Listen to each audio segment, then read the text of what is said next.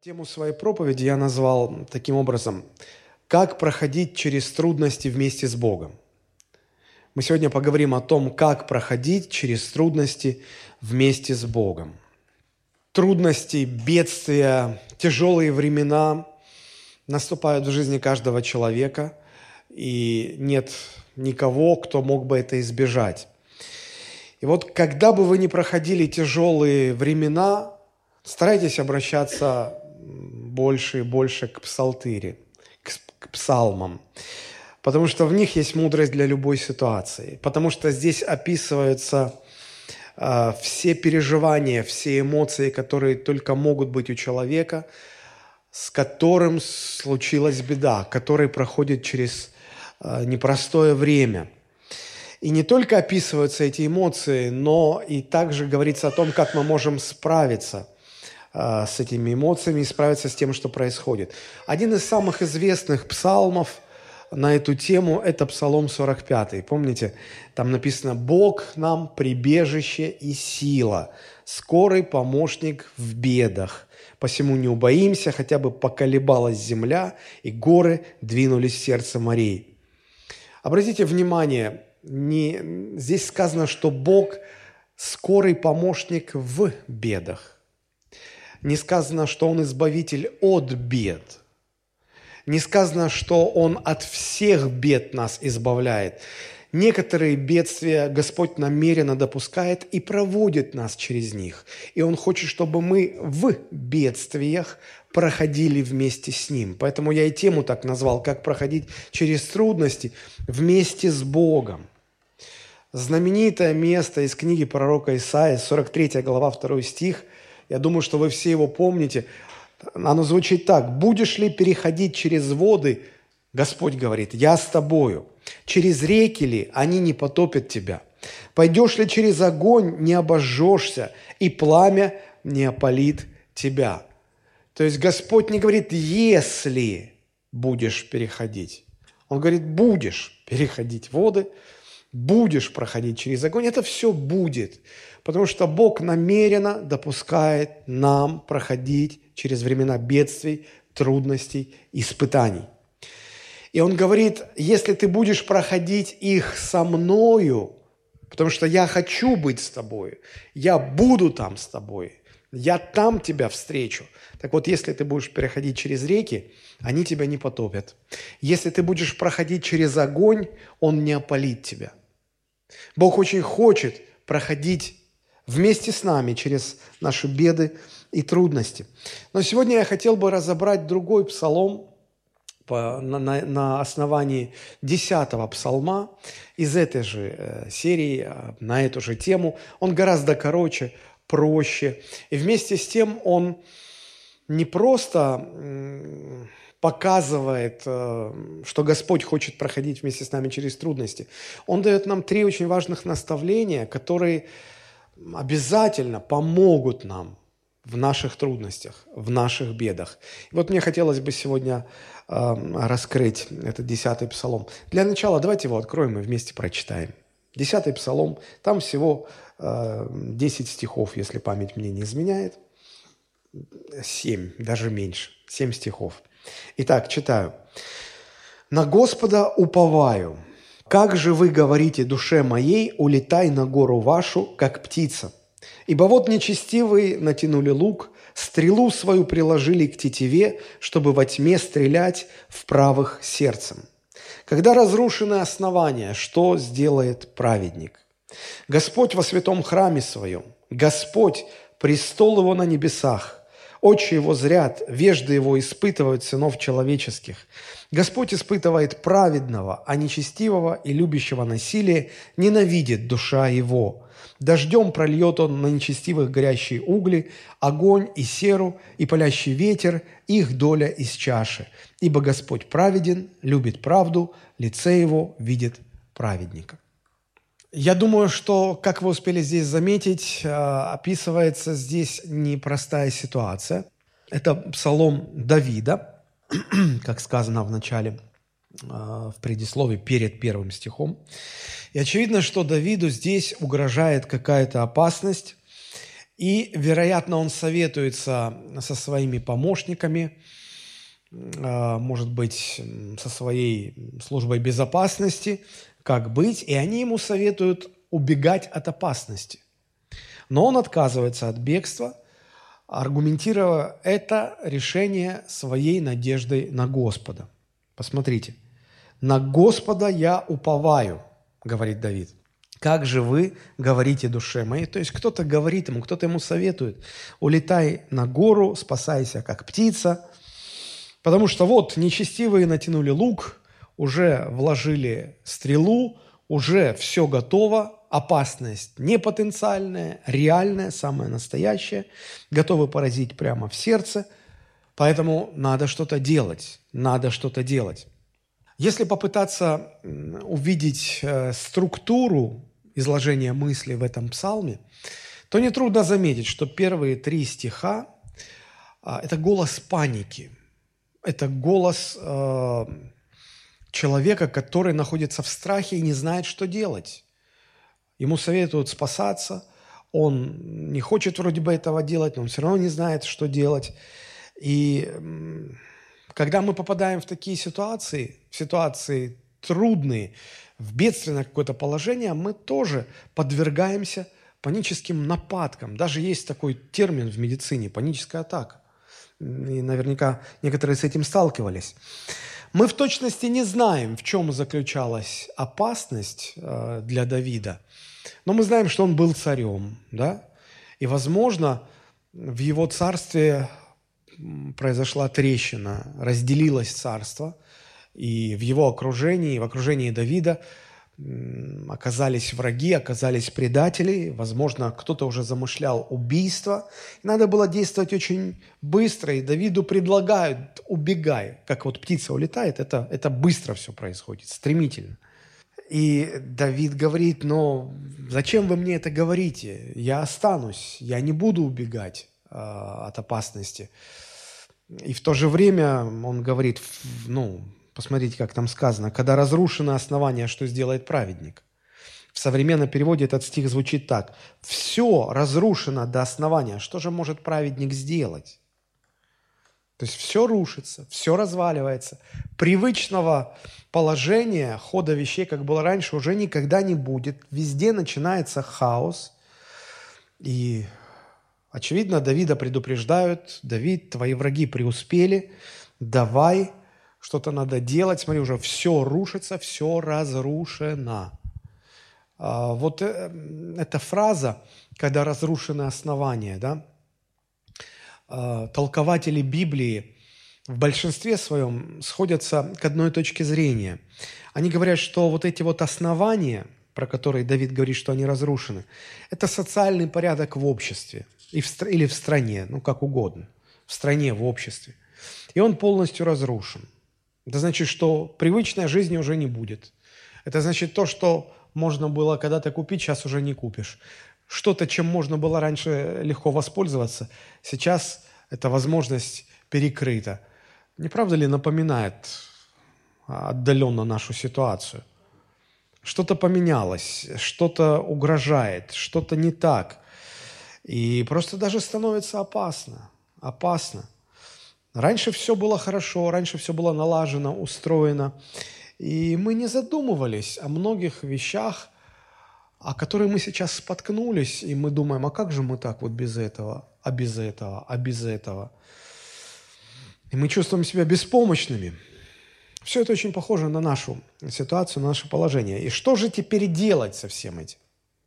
Вот советники Давида предлагают ему убежать из страны, спасать свою жизнь. И Давид перед выбором. Сегодня мы тоже слышим, как э, люди уезжают из России, о том, как состоятельные бизнесмены, состоятельные люди, обладающие большим-большим э, имуществом, состоянием, капиталом, они покидают нашу страну. Я не буду вдаваться в причины, но так или иначе – а, очевидно, что многие видят спасение в том, чтобы просто уехать, спастись бегством. То, что предлагалось Давиду. Но Давид говорит, хотя и основания разрушены, хотя везде хаос, но я останусь. Я останусь, во-первых, для того, чтобы не уходить от ответственности и тем самым прославить Бога. И чтобы позаботиться о людях, потому что ну, он был царем. Если царь а, убегает в страхе, то кто позаботится о царстве, кто позаботится о людях, все, беспорядок, все начинает разваливаться. И вот э, первое, если мы говорим, что вот эти в начале три стиха – это голос паники, то первое, что делает Давид, он противостоит панике. Он не подвергает себя панике, он не поддается панике. Как ему это удается? А дальше, если мы прочитаем 4, 5, 6, 7 стихи, то мы увидим, как э, в этих словах раскрываются три очень важных наставления, библейские наставления, которые помогают Давиду справиться с ситуацией, справиться с паникой и принять верные решения. Вот мы сегодня рассмотрим а, подробнее эти три наставления и подумаем, как мы можем практически их применять в нашей жизни. Раз они помогли Давиду, они должны помочь и нам в нашей жизни. Что это за наставления? Ну, условно я их назвал так. Во-первых, мы должны перестать править миром. Во-вторых, мы должны начать проходить испытания. И в-третьих, мы должны а, предстать пред лицо Божие или увидеть лицо Божие. Я понимаю, что сейчас непонятно ничего, но давайте мы шаг за шагом пройдем а, и, и рассмотрим все эти три наставления. Итак, первое, о чем здесь говорится, мы должны перестать править миром. Посмотрите на четвертый стих. А, когда Давида уговаривают убегать, то он аргументирует э, свое решение остаться следующими словами. Четвертый стих. «Господь во святом храме своем, Господь, престол его на небесах». Вы чувствуете, какая большая разница между первыми тремя стихами и вот этим четвертым? Там паника, а здесь уверенность. Подождите, вы чего паникуете? Господь на престоле, Господь на троне, Господь всем управляет – он не как какой-то водитель, который не справился с, с управлением, его машина летит в кювет. Нет, нет, нет. Бог все держит в своих руках и под своим точным контролем. Там паника, тут уверенность. Когда мы, люди, считаем, что мы контролируем мир, у нас есть власть, у нас есть армия, у нас есть полиция, у нас э, все налажено, процессы отрегулированы, все работает, общество стоит. И мы как-то вроде совсем справляемся, и вроде как бы жизнь идет чередом, все хорошо. Мы как бы встроились в общую картину мира. А потом вдруг мир выходит из-под нашего контроля, все начинает рушиться, основания шатаются и рушатся. И тогда мы начинаем думать, ага, этот мир сошел с ума. Ага, этот мир вообще вышел из-под контроля. Но, друзья, давайте мы задумаемся и признаем, что этот мир никогда и не был под нашим контролем. Мы никогда его не контролировали. Основание и порядок в этом мире – это результат того, что Бог находится на своем престоле. Бог управляет всеми процессами. Он царь, Он владыка. Он сотворил мир, и Он держит этот мир в своих руках. Всегда было именно так. Всегда было именно так. Говорят, что а, в середине прошлого века, когда на Западе был бум автомобилестроения, Америка, Западная Европа, и а, автомобили там начинали дешеветь, и, в принципе, практически каждая семья могла себе позволить а, личный автомобиль. И люди покупали, ездили на машинах, и потом в семье появлялась вторая машина, иногда даже третья машина, то э, рассказывают, что в Америке продавали такие вот игрушечные рули, которые с помощью присоски можно было прикрепить к торпедо. И когда ребенок сидел э, на переднем сидении справа от водителя, вот он прикреплял, ему папа или мама прикрепляли этот руль, и папа едет за рулем, и ребенок тоже крутит этот руль, и ему кажется, что это он управляет машиной. Такая была игрушка. Вот мне кажется, что мы очень похожи на вот этих детей, которые вцепились в этот игрушечный пластмассовый руль. Машина едет, и нам кажется, что мы управляем миром. И все нормально, и все вроде бы... Так, мы поворачиваем вправо, и машина поворачивает вправо, мы поворачиваем влево, и машина поворачивает влево. И ребенку казалось, что автомобиль ведет именно он. Вот так и современные люди. Нам кажется, что в этом мире главные мы. Мы управляем этим миром, мы его контролируем. Нам кажется, что Земля вертится, потому что мы у руля. И нам привиделось, будто бы мы в состоянии, и у нас достаточно компетенции, чтобы всем управлять. И это нам внушает какой-то необоснованный оптимизм, и вроде как бы получается. Но иногда во время бедствий и потрясений этот мир выходит из-под контроля. И как бы мы ни рулили, мы видим, что этот мир нас не слушается. И тогда нам кажется, что мир полностью вышел из-под контроля, но это не так. Потому что если посмотреть налево, то можно увидеть, что там сидит папа, и он поворачивает налево, а ты поворачиваешь своим рулем направо. И машина, она не идет, куда ты хочешь, она идет туда, куда хочет папа, который сидит за рулем. Поэтому, друзья, Бог продолжает контролировать мир. Это иллюзия, что все вышло из-под контроля, когда нам кажется, что мы потеряли контроль. Весь наш контроль – это пластмассовый руль. Вот и все. Бог все еще за рулем. Бог все еще ведет этот мир туда, куда ему нужно. Мы не понимаем его планов. Да мы и не можем. Мы некомпетентны в этих вопросах.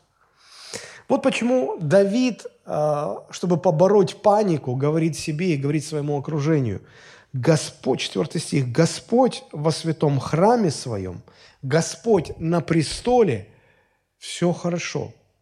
Да, тут хаос и беспорядок, тут основания рушатся, но Господь на троне. Давайте исходить из этого. Дальше я хотел бы вам напомнить место, которое вы все хорошо знаете. Римлянам, 8 глава, 28 стих. Некоторые даже наизусть могут процитировать. «Притом знаем, что любящим Бога, призванным по Его изволению, все содействует ко благу».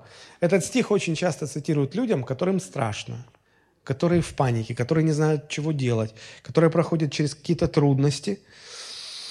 И мы убеждаем, что как бы не было тяжело, как бы тебе ни казалось, что контроль потерян и все и летит в тартарары, Бог обернет это к своей славе и нам во благо. Я хочу, э, это не всегда видно, в подавляющем большинстве случаев, если не сказать, что всегда.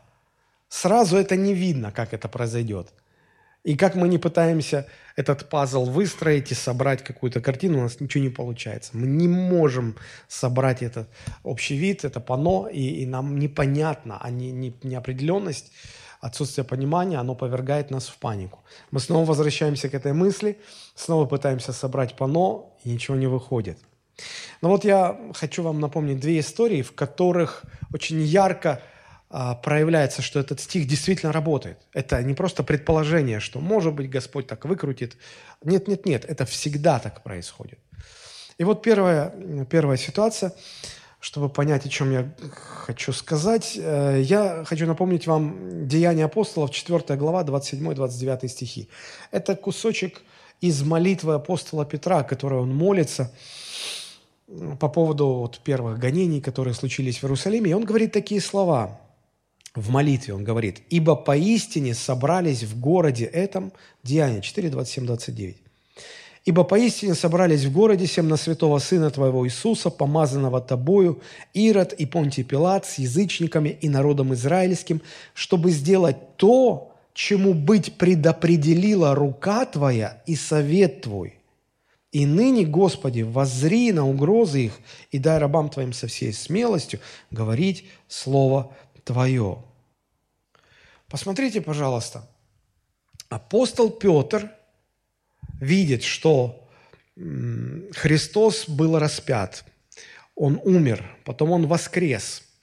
А, он вспоминает а, некоторые события из своей жизни, когда он следовал за Христом, как, а, как их расстраивало то, что происходило в последнее время. Но давайте так. Представьте себе, что вы один из 12 апостолов, один из 12 учеников Христа, которые были с ним. Один из 12. Да? Вы убедились в том, что этот Иисус и есть Мессия. Он э, тот, кто должен прийти, все исправить, все наладить, вернуть царство Израилю. Вы возлагаете на него все свои надежды, вы видите, какие чудеса он творит, и вы понимаете, что таки да, можно на него надеяться. Смотри, как он совсем справляется, он даже мертвых воскрешает. Он все может. Он действительно Мессия, и он действительно совсем справится. А потом вы видите, как все начинает идти вообще наперекосяк. Помните, ученики э, говорили такую фразу, а мы-то думали. Обычно так говорят, когда все начинает идти не по плану. У них было свое представление, как триумфально Христос должен был бы закончить свое земное служение. А все пошло совершенно наоборот. Никакого триумфа. Страх, неопределенность, позорная смерть. Они видят, они видят своего Спасителя, видят своего Мессию на кресте, его распинают. Он умирает, и они не могут у себя в голове сложить, как? Вообще, что происходит? Мир слетел с катушек.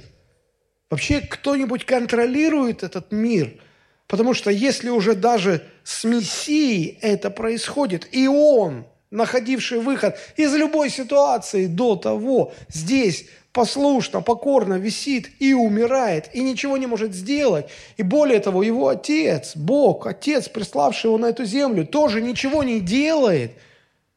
А вообще на что надеяться? А вообще, вообще Бог, Бог как-то хоть справляется, Он вообще, наверное, не справляется ни с чем. Что дальше-то будет? Как это все понимать? Кажется, что все вышло из-под контроля. Примерно так думали ученики. Они не могли себе это никак объяснить. Но когда мы возвращаемся к словам молитвы, посмотрите, что говорит Петр. «Чтобы сделать то, чему предопределила рука твоя и совет твой».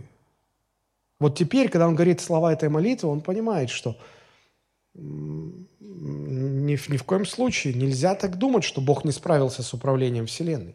Нет, нет, нет, таков и был план. Все шло строго по плану. Это просто у нас сложилось впечатление, что все, все разваливается. Но все шло по плану. Бог так предопределил, его рука предопределила так, его совет предопределил тому быть. Они это поняли. Друзья, мы читаем Библию, мы видим многие истории здесь в Писании, и они нам становятся понятны, и нам легко. Знаете почему?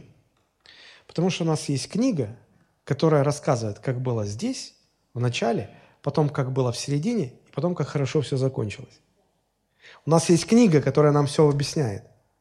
Но сейчас мы с вами проходим через ситуацию, для которой нет книги – которая расскажет вот в начале, вот в середине, а вот так будет в конце.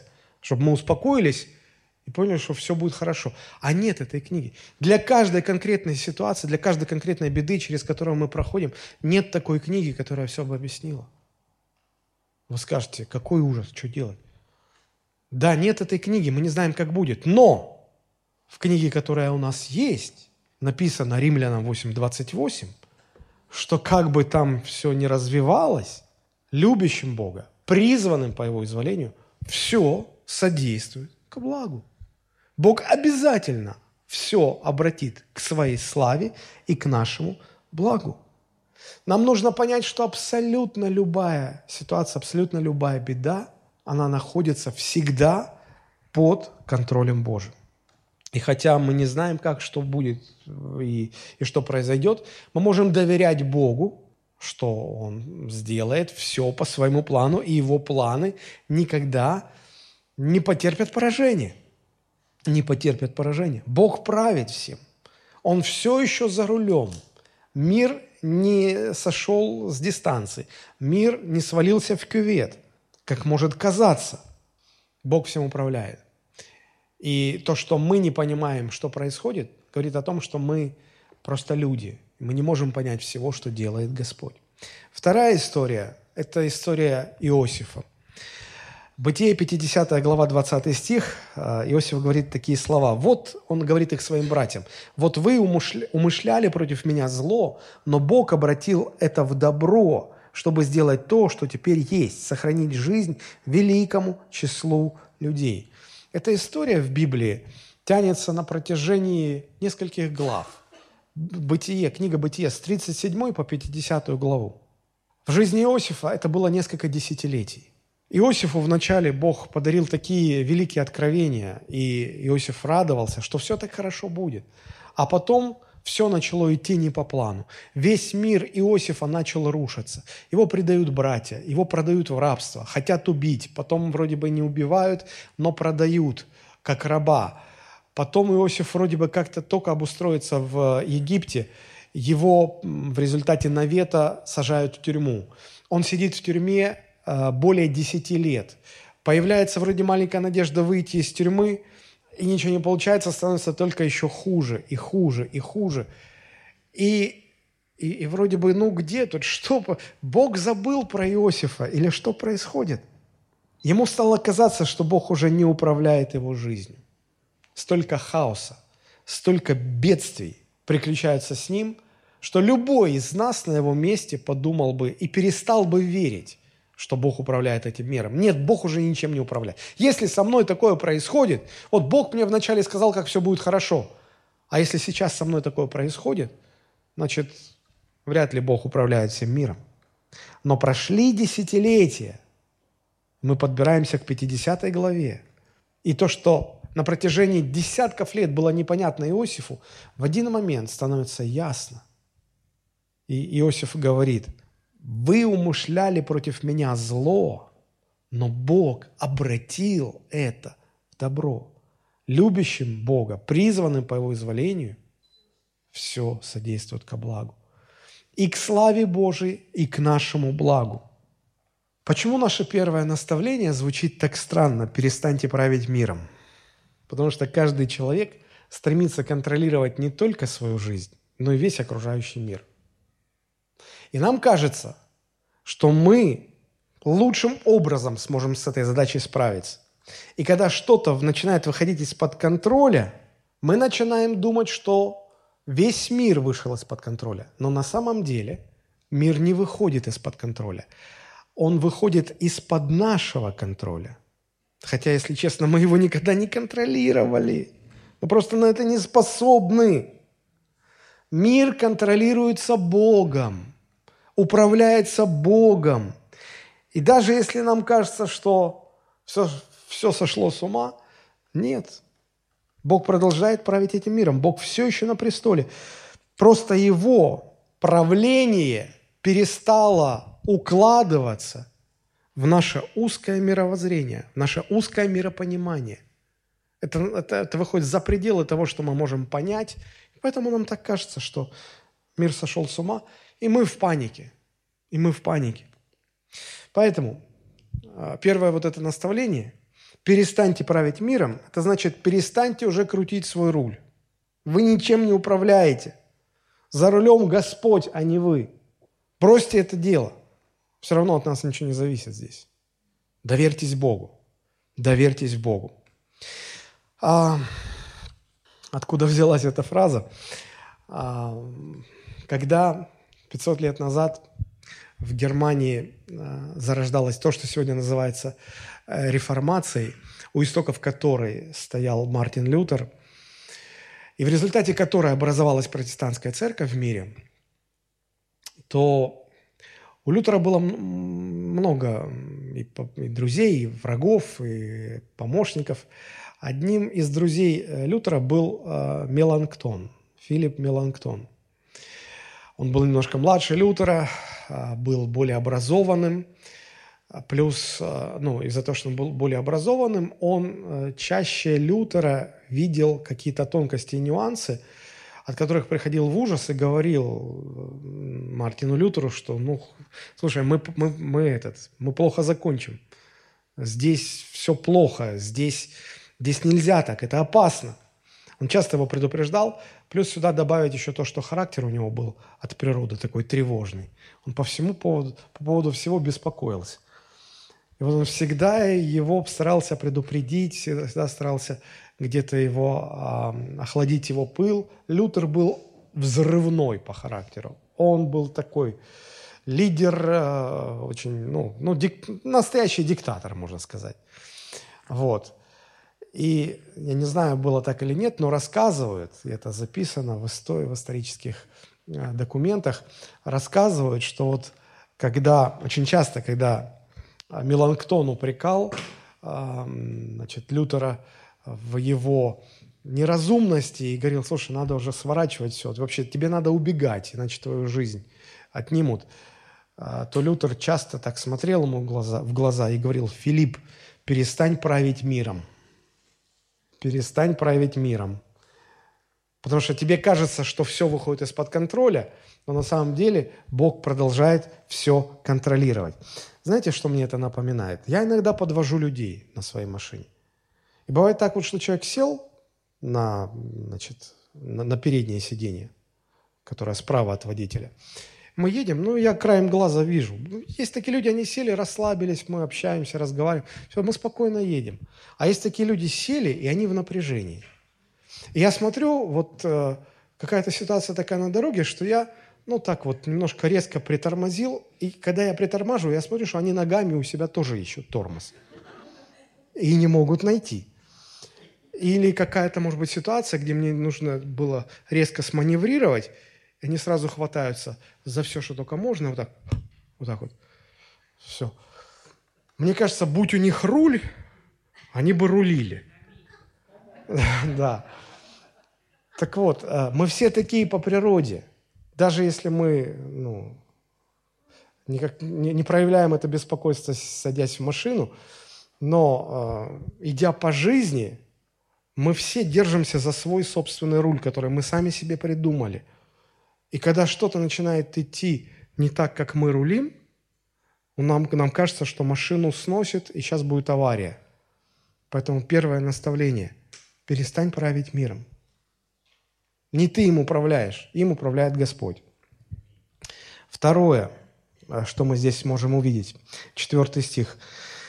Господь во святом храме своем, Господь престол его на небесах, а вот дальше, смотрите, интересно, очи его заряд, вежды его испытывают сынов человеческих. А, посмотрите, это четвертый, конец четвертого стиха. А, в современном переводе звучит так. «Смотрят очи его на людей, испытывает их его взор. То есть Бог, проводя нас через трудности, по сути, что делает с нами? Проводит через испытания. Он нас испытывает. Поэтому второе наставление звучит так. Начните проходить испытания. Почему именно так э, я сформулировал эту фразу? Потому что когда с человеком случается какое-то бедствие, он непроизвольно на уровне интуиции а, старается как-то отстраниться от своего бедствия, эмоционально отстраниться, забиться в угол и а, ну, спрятаться. Иногда люди говорят, пастор, не поверите, так тяжело, вот хочется уснуть и проснуться, когда уже все пройдет. Это естественная реакция человека, попав в, в трудную ситуацию, попав в бедствие, эмоционально отстранившись, уйти, переждать, спрятаться – и минимизировать боль, минимизировать потери и как-то переждать.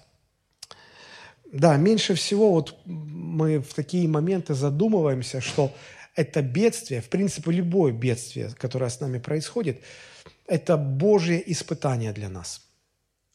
И нам нужно а, не прятаться от этого испытания, а наоборот э, поднять голову и достойно пройти – попытавшись понять, а что Бог мне хочет сказать, или что Бог мне хочет показать, или что Бог хочет изменить во мне, допуская в мою жизнь вот эти вот все вещи. Когда-то я давно читал историю об одной молодой христианской семье, которая попала в тяжелую автокатастрофу, в результате которой глава семейства, муж, отец, он отделался легкими царапинами, испугалась очень сильно. Дети получили небольшие повреждения, но дети потеряли мать, а муж потерял жену. И находясь в шоке, но он был христианином, он, он бормотал себе под нос, что ну, у Бога есть план, я буду доверять Богу, я не буду расстраиваться, я знаю, что Господь действует, все содействует ко благу, у Него есть план, все будет хорошо, я доверяю Богу. Он пытался держаться, он пытался так убеждать себя в течение года. Но через год он сдался и э, впал в глубочайшую, ушел в глубочайшую депрессию, потому что просто на самом деле не справился с болью утраты. Вот это вот механическое повторение, это была такая вот эмоциональная попытка э, отстраниться, эмоционально отстраниться, как-то защитить. Это была защита такая, может быть, психологическая защита. И, и он, он, он просто не справился. Он просто не справился. Я не осуждаю таких людей. Мы все склонны так поступать, мы все склонны отстраняться, убегать. Во-первых, мы не понимаем, что это испытание. Вот все эти беды, которые приходят, это Господь испытывает нас, это Божье испытание. И нам нужно не отстраняться от них, а нам нужно включиться в это испытание и позволить Богу провести нас э, через это время для того, чтобы что-то понять в себе, разобраться в себе, понять, что Бог хочет нам сказать что не так в нашей жизни, что надо исправить. Если посмотреть на то, как Бог испытывал людей, проводя их через различные трудности в Библии, вот читая Библию, мы можем выделить, или по-другому скажу, богословы выделяют два а, разных рода испытания. Одно они назвали испытание Ионы, другое они назвали испытание Иова. Я думаю, что вы помните а, обоих этих персонажей. Ну, давайте начнем с испытания Ионы. Кем был Иона? Он был пророком, проповедником. И вот однажды Бог его призывает идти в Ниневию и проповедовать, что если Ниневия не покается, то она погибнет. Бог разрушит этот великий-великий город. А, однажды я в своей жизни слышал, а, слушал очень длинную проповедь об Ионе и о Ниневии, смысл которой заключался в том, чтобы раскрыть а, культурный фон, исторический фон того времени и аргументировать отказ Ионы послушаться Бога в этом повелении. Потому что вы помните, что Иона не захотел туда идти – и даже когда Господь настоял, и он вроде сел на корабль, но как бы, чтобы Бог отстал, ладно, сяду на корабль, но корабль пошел вообще не в том направлении. Не потому, что Иона на самом деле перепутал, а потому что намеренно сел на корабль в другом направлении. Ну, типа, Господи, хочешь, чтобы я уехал? Я уеду, только поеду в другое место. И началась буря, и никто не мог понять, что происходит. А Иона же был пророк, проповедник. И когда он видит, что все мучаются, не могут понять, что происходит, все молятся на корабле своим богам, никто ничего не понимает, а он спит, просто спокойно спит. Не, это не так, как Иисус спал на корме лодки во время шторма. Нет, нет, он, он по другому поводу. И люди заметили это и говорят, слышишь, ты больной или что, тебе дела нет? Мы тут все своим богам молятся, не помогает. Ну-ка ты своему Богу помолись. И он поворачивается и говорит, да тут и молиться не надо. Говорит, это из-за меня все. Те просто в шоке. Иона говорит, а вы выбросите меня, и все успокоится. Но вы помните, к скольким бедствиям Богу пришлось подвергнуть Иону. Мы не понимаем, почему он не хотел. Вот целая проповедь, она почти два часа длилась, она объясняла. И я когда, когда прослушал ее до конца, я, я так хорошо понял этого человека чтобы вам было хоть как-то отдаленно понятно, у меня есть столько времени, но посылать Иону а, проповедовать а, покаяние Ниневии, это все равно, что русского батюшку-священника во время Великой Отечественной войны отправить прямиком к Гитлеру и сказать, что тебе сейчас простятся грехи твои все, и ты вообще хороший человек. Понимаете? А там еще хуже было. То, что ниневитяне вытворяли с, с евреями, пленными евреями, то, как они, э, сколько горя, зла, беды они принесли еврейскому народу, это невыносимо, это просто невыносимо было. Интересно, а почему Бог послал в Ниневию именно Иону, человека, который жесточайшим образом ненавидел всех ниневитян? Что Бог хотел этим показать?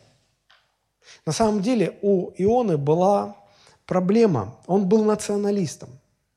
Да, он был националистом. У него была проблема с неправильным отношением к другим нациям. По-человечески это можно было понять, объяснить, согласиться даже с этим. Но Господь позволил многим бедам случиться с этим человеком, чтобы указать ему на эту проблему. И вы помните, чем заканчивается книга? Ионы Господь преподает урок и объясняет ему. И до Ионы доходит, он раскаивается, и проблема улажена. Проблема улажена. Поэтому в трудностях поймите, что все беды – это испытания от Бога. Не а, отдаляйтесь от этого испытания, осознайте, что Бог вас испытывает. Не отстраняйтесь, наблюдайте за своим сердцем, спрашивайте, что Господь хочет вам сказать, а, что вы должны увидеть в себе – через эти трудности, что вы должны изменить, может быть, оставить какой-то грех, может быть, наоборот, начать что-то делать, что вы раньше не делали. Может быть, в вашей жизни есть идолы, и Господь хочет вам их просто вот перед носом показать, чтобы вы отвергли их. Когда такое происходит, это называется испытание Ионы. Но есть другого рода испытания. Испытание Иова.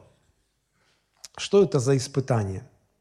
Когда мы читаем книгу Иова, мы понимаем, что э, все объяснение того, что происходит, происходит с этим человеком, находится в первой главе.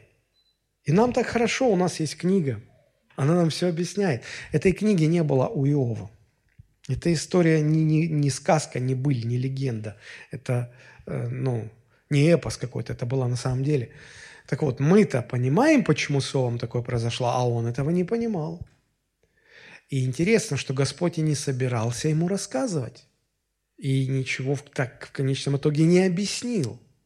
А у них было такое понимание, что дыма без огня не бывает. Если с тобой такое происходит, значит, Бог тебя наказывает. Поэтому давай-ка, Иов, поднатужься, поковыряйся хорошенько в своей жизни и таки давай выложи. Что не так-то? За что тебя Бог наказывает? Определишь, поймешь, раскаешься, Бог простит, все вернется на свои места. Иов перекопал все, что только можно было в своей жизни. Говорит, люди добрые, я чист. Пришли друзья на помощь. У каждого из нас есть такие друзья, которые всегда придут на помощь поковыряться в нашей жизни. Что не так-то? И они очень хорошо ковырялись. Сначала один, потом второй, потом третий, потом четвертый – и доковыряли до такой степени, что Иев уже проклинал их. Потом проклинал себя, проклинал свой день рождения. Зачем меня мать родила на этот свет? Выкидыши, то счастливее меня. И, и так далее, и так далее, и так далее. Он дошел до того, что уже осмелел настолько, что говорит, Господь, а ну-ка выходи на суд. А ну-ка, да, слушайте, тут уже нет такого, что ну, с Богом так нельзя разговаривать. Ты же не гопник какой-то в подворотне. Так, слышь, давай тут мы тут один на один, давай-ка мы разберемся, давай, выходи, короче. Мужик ты или не мужик. Так не разговаривают. Так, так с Богом вообще не разговаривают. Так с, со многими людьми нельзя даже разговаривать.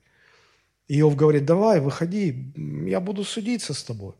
Ну-ка давай, объясни мне, что происходит, что не так-то? Допросился, Господь вышел. Много чего сказал Иов, много чего сказал Господь. Но ни в том, ни в другом вообще не было ни одного слова, которое хоть как-то бы объяснило, чего происходит. Чем отличается испытание Иова от испытания Ионы? Там Бог подверг бедствию, чтобы объяснить, тот понял, покаялся, и дело сделано.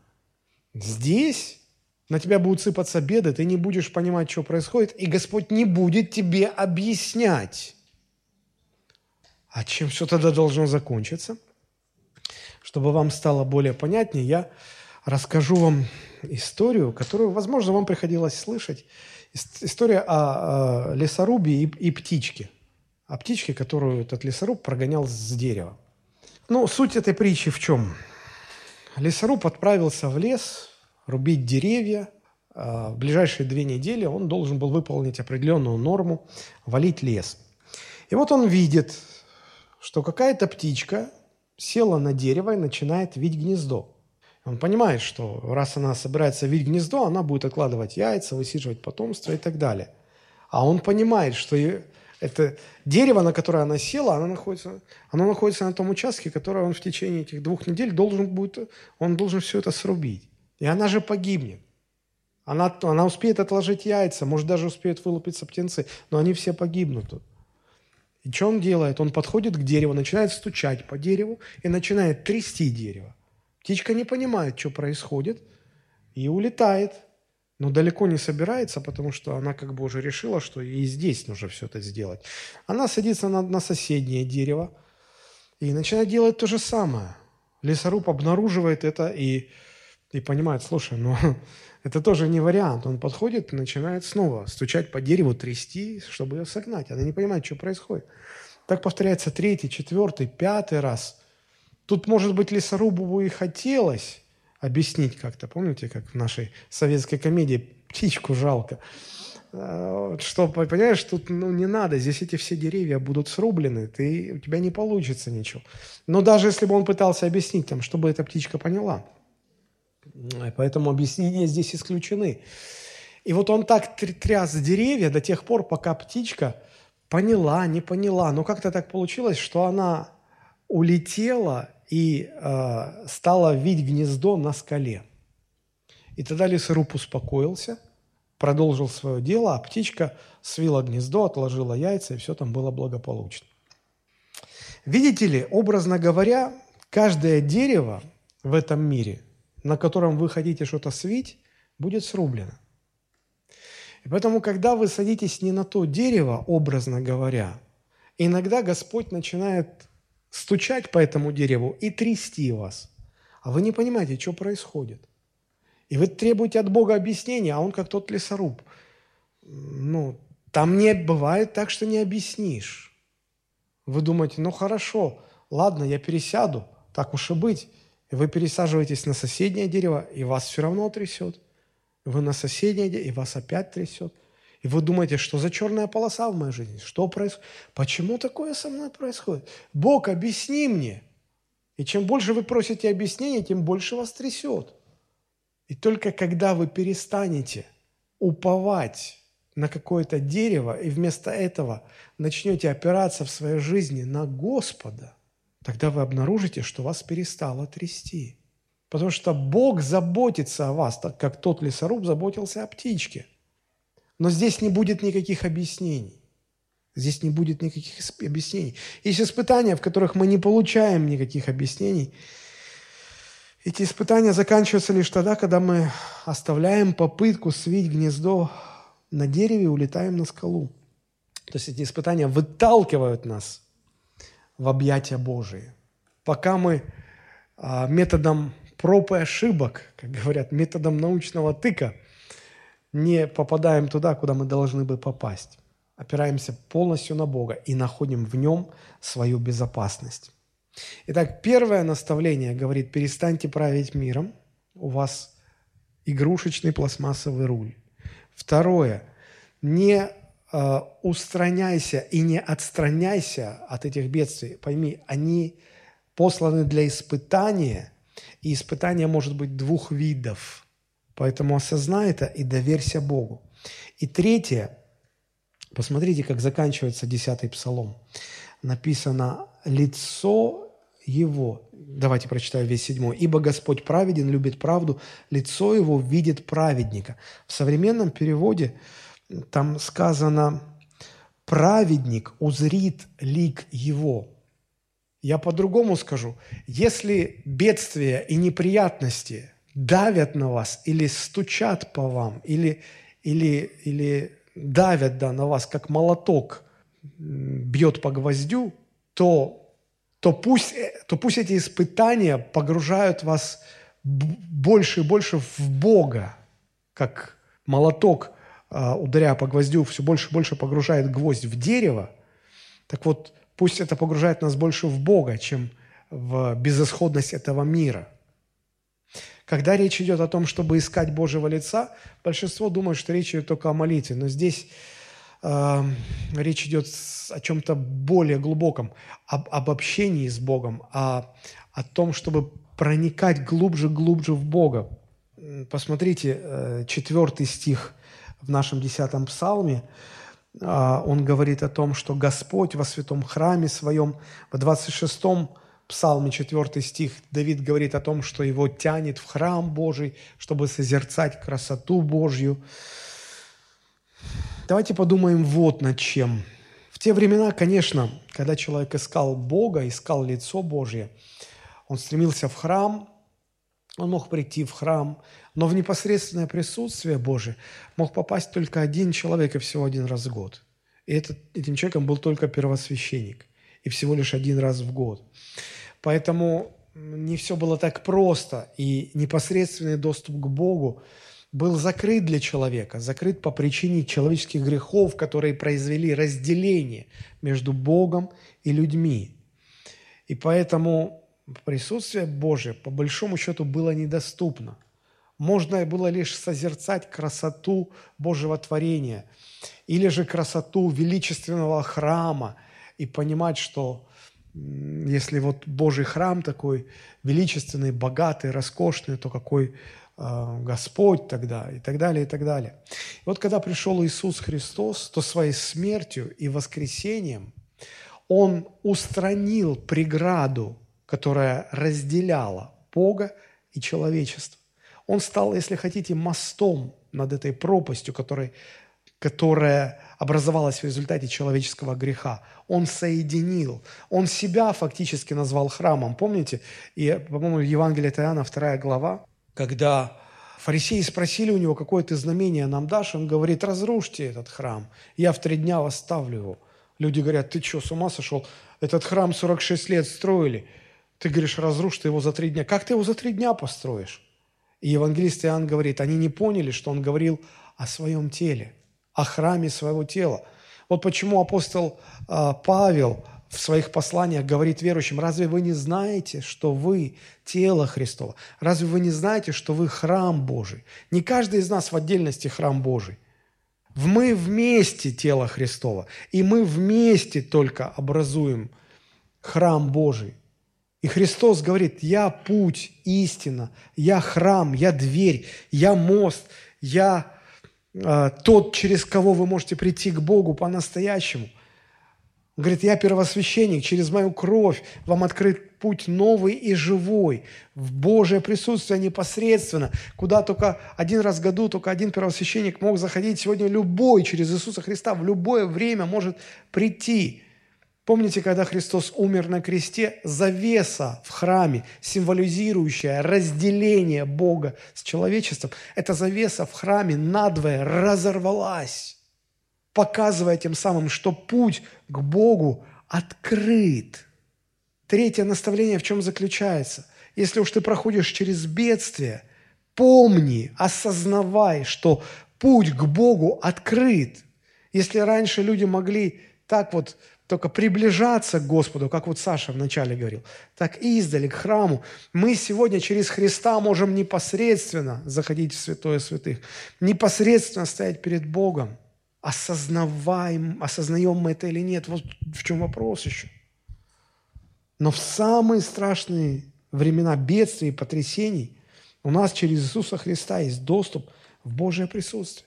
Мы можем укрываться в Боге и находить в Нем – свою безопасность. Вот три наставления. Перестаньте править этим миром. Не отстраняйтесь от испытаний, проходите через них. И проходя через бедствие, помните, что перед нами открыт путь во Святое Святых, непосредственное Божье присутствие. Вот почему и сказано, что э, праведник узрит лицо его увидит его лицо. Вот в современном переводе праведник узрит лик его, потому что путь открыт, путь открыт. Если уж и погружаться во что-то во времена бедствия и трудностей, то только в Бога. То только в Бога. Друзья, давайте мы сейчас склоним наши головы в молитве и попросим, чтобы Господь научил нас практически пользоваться этими тремя наставлениями. Мы благодарим Тебя, наш Небесный Отец, за Твою любовь и милость. Мы благодарим Тебя за то, что в Слове Своем Ты оставил для нас